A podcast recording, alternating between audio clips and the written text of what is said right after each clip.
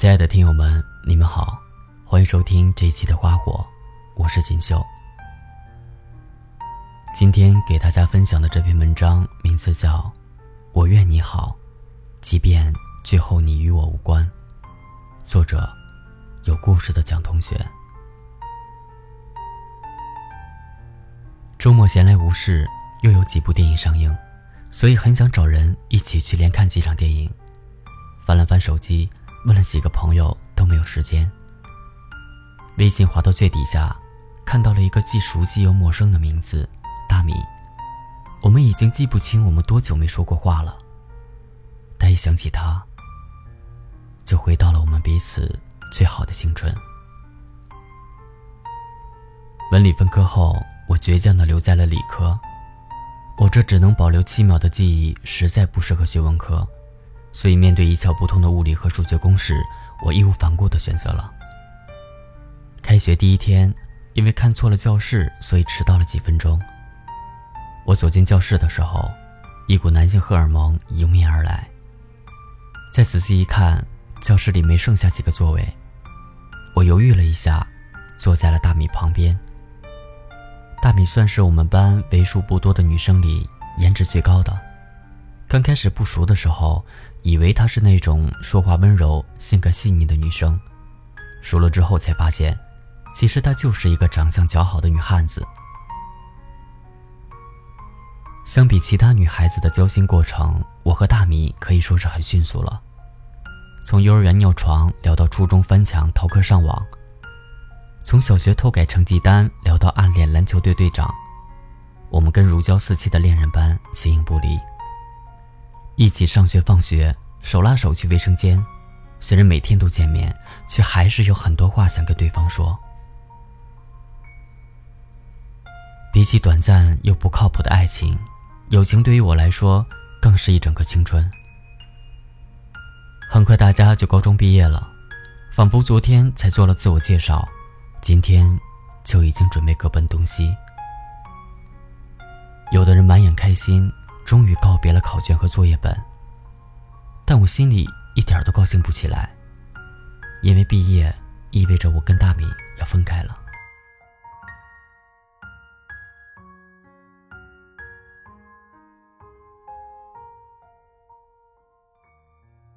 我是很容易依赖人的女孩，大米对我来说太重要了。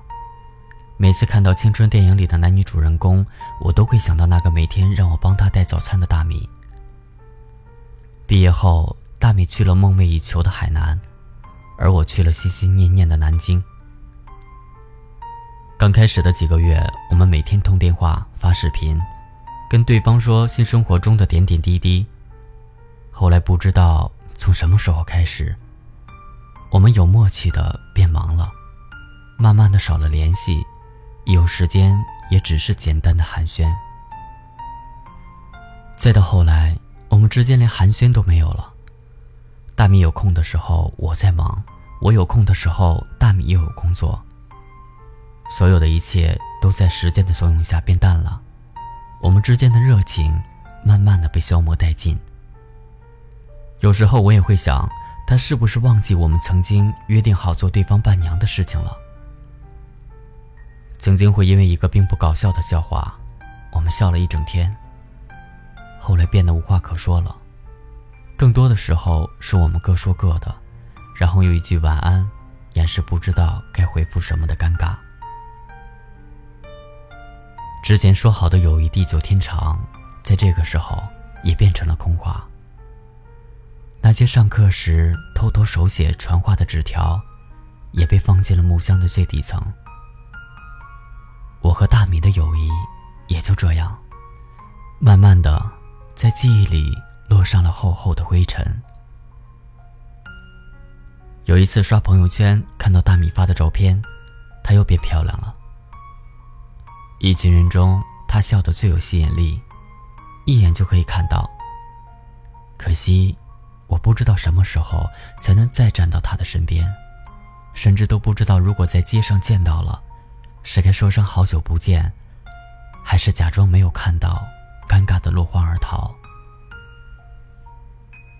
也许每段青春都会苍老，但我希望记忆里陪我走过一整个青春的女孩，一切都好，一定要好。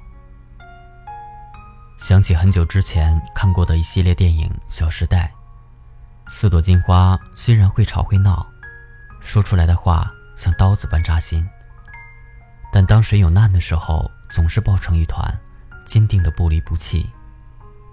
说实话，我很羡慕这样的友情。你不对的时候，我可以指责你，把你的错误告诉你。吵架的时候。双方可以肆无忌惮地把各种狠话说出来。一起吃饭、睡觉、洗澡的时候，彼此相互嫌弃，却从不远离。当我需要帮忙的时候，就算全世界都说是我错了，你也会坚定的站在我的这一边。当你需要肩膀的时候，就算刮大风下大雨，我也要找到你，给你一个拥抱。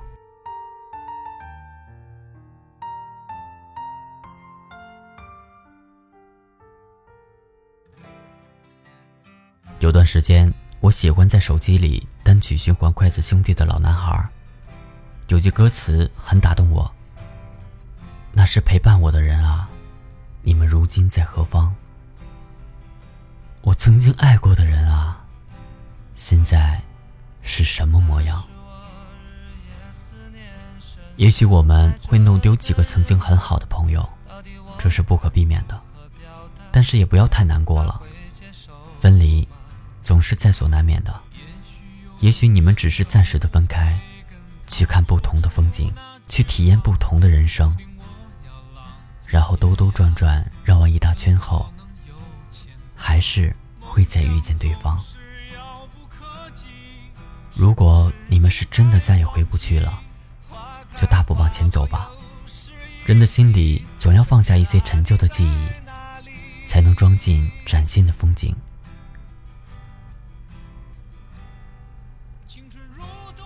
心灵捕手里有段很经典的台词：“最让人感动的友谊，是我希望永远和你在一起，这样我感到很幸福。但我更希望你过上更好的生活，且不虚此生。即使我们分开也没关系。我能想到的让人难忘的、感动的、最好的友情，大概也就是这样了。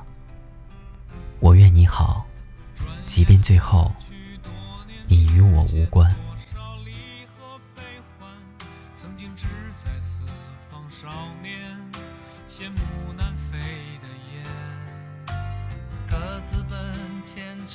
身影，匆匆渐行渐远。